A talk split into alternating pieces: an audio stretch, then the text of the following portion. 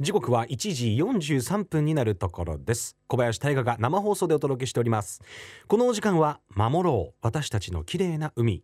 FM 横浜では世界共通の持続可能な開発目標 Sustainable Development Goals SDGs に取り組みながら14番目の目標海の豊かさを守ること海洋ゴミ問題に着目。海にまつわる情報を毎日お届けしております。えー、今週は中高新社からあ新書から発売されております。エビはすごいカニもすごい体の仕組み行動から食文化までの著書著者。福井県立大学名誉教授で水産学博士の矢野勲さんのインタビューをお届けしております。昨日エビカニは脱皮して大きくなるというその海洋生物だという話だったんですけれども皆さんは海底でエビやカニのその殻を見たことってありますか？脱ぎ去った後あの殻は一体どうなるんでしょうか？矢野教授お願いします。皆さんこんにちは。矢野勲です。どうぞよろしくお願いいたします。ご存知のようにエビカニはですね硬い体で覆われてますよね。で成長するときにこの硬い殻がまあ、成長の邪魔になるわけです。そのため、これをあの脱ぎ捨ててですね、新しい大きな殻に変える必要があります。殻は脱皮するとですね、実は海水の中にですね、エビカニの殻を構成しているキチンを分解する細菌がいるんですね。だから脱皮した殻は海水の中にいるこのキッチンを分解する細菌によってすぐ分解されてしまいます。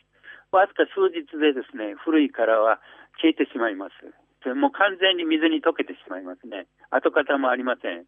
普通はですね、エビカニは小さい時ほど短い間隔でどんどんどんどん脱皮して大きくなるとその脱皮と脱皮との間の間隔は長くなります。だから大きくなりますと1年に1回とか。だけど例えばガザミなんかですと車エビなんかになりますと小さい時は毎日のように脱皮しますね。大きさによって違いますいや大きいものだとそのあの例えばアメリカンロブスターですね。あれなんかとか伊勢海老とかだったら何十年っていきますね。ズワイガニでもまあ10年ほどは生き生きてますね。車エビはまあ、ちょっとあの仲間は、オスは1年で、メスは2年ですけどね。まあ種類によって違いますけど、長いものはまあ数十年。そして、あの一番大きなものですね。私が記録している限りでは、あの、あのアメリカンロブスターです。アメリカのね、あのボストンあたりで取れるあのロブスターは、だいたい全長1.2メートル、20キロぐらいになってます。で、これはだいたい推定年齢がですね、7、80歳ぐらいと言われてますけどね。陸上の昆虫っていうのは大体脱皮の回数が決まってるんですよ。どうしてかというと、昆虫はですね、小さいっていうことが非常に有利になってるわけですね。隠れたり、飛んだりするために。昆虫は小さいでしょ。あれが有利になってとエビ科には浮力のある水の中にいるためね、大きくなっても何ら必要ないんです。だから限りなく脱皮するわけです。ね、長生きもするわけですね。福井県立大学名誉教授の矢野勲さん、ありがとうございました。面白いね。へえ。ロブスターってそんなに生きるの ?7、80歳って亀じゃん。すぐ、びっくりしちゃった。そんな、ねカニ食べたいてれれれってってあのレッドロブスターね食べたり昔しましたけどなんかそんなに生きてらっしゃるんですかってちょっとびっくりしちゃいました。そしてその脱皮したあの皮っていうのも、えー、殻っていうのも分解する細菌によってすぐ分解されてしまうだからこう泳いでてああなんか海蛇の皮やみたいなカニの皮やみたいなのがないっていうのはそういうことなんですねそれをご飯にしている菌がちゃんといる。よくできてるよね世界って。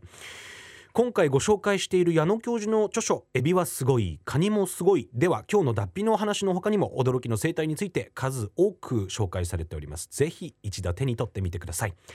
また今日のインタビューは FM 横浜特設サイト海を守ろうから聞くことができます。そちらもぜひチェックしてみてください。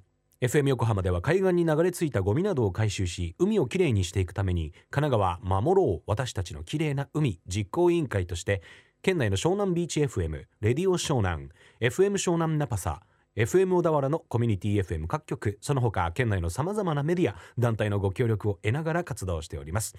また、日本財団の海と日本プロジェクトの推進パートナーでもあります。FM 横浜守ろう私たちの綺麗な海 Change for the Blue 明日はエビカニはなぜつま先だって歩くのかについてお届けします気になるねお楽しみに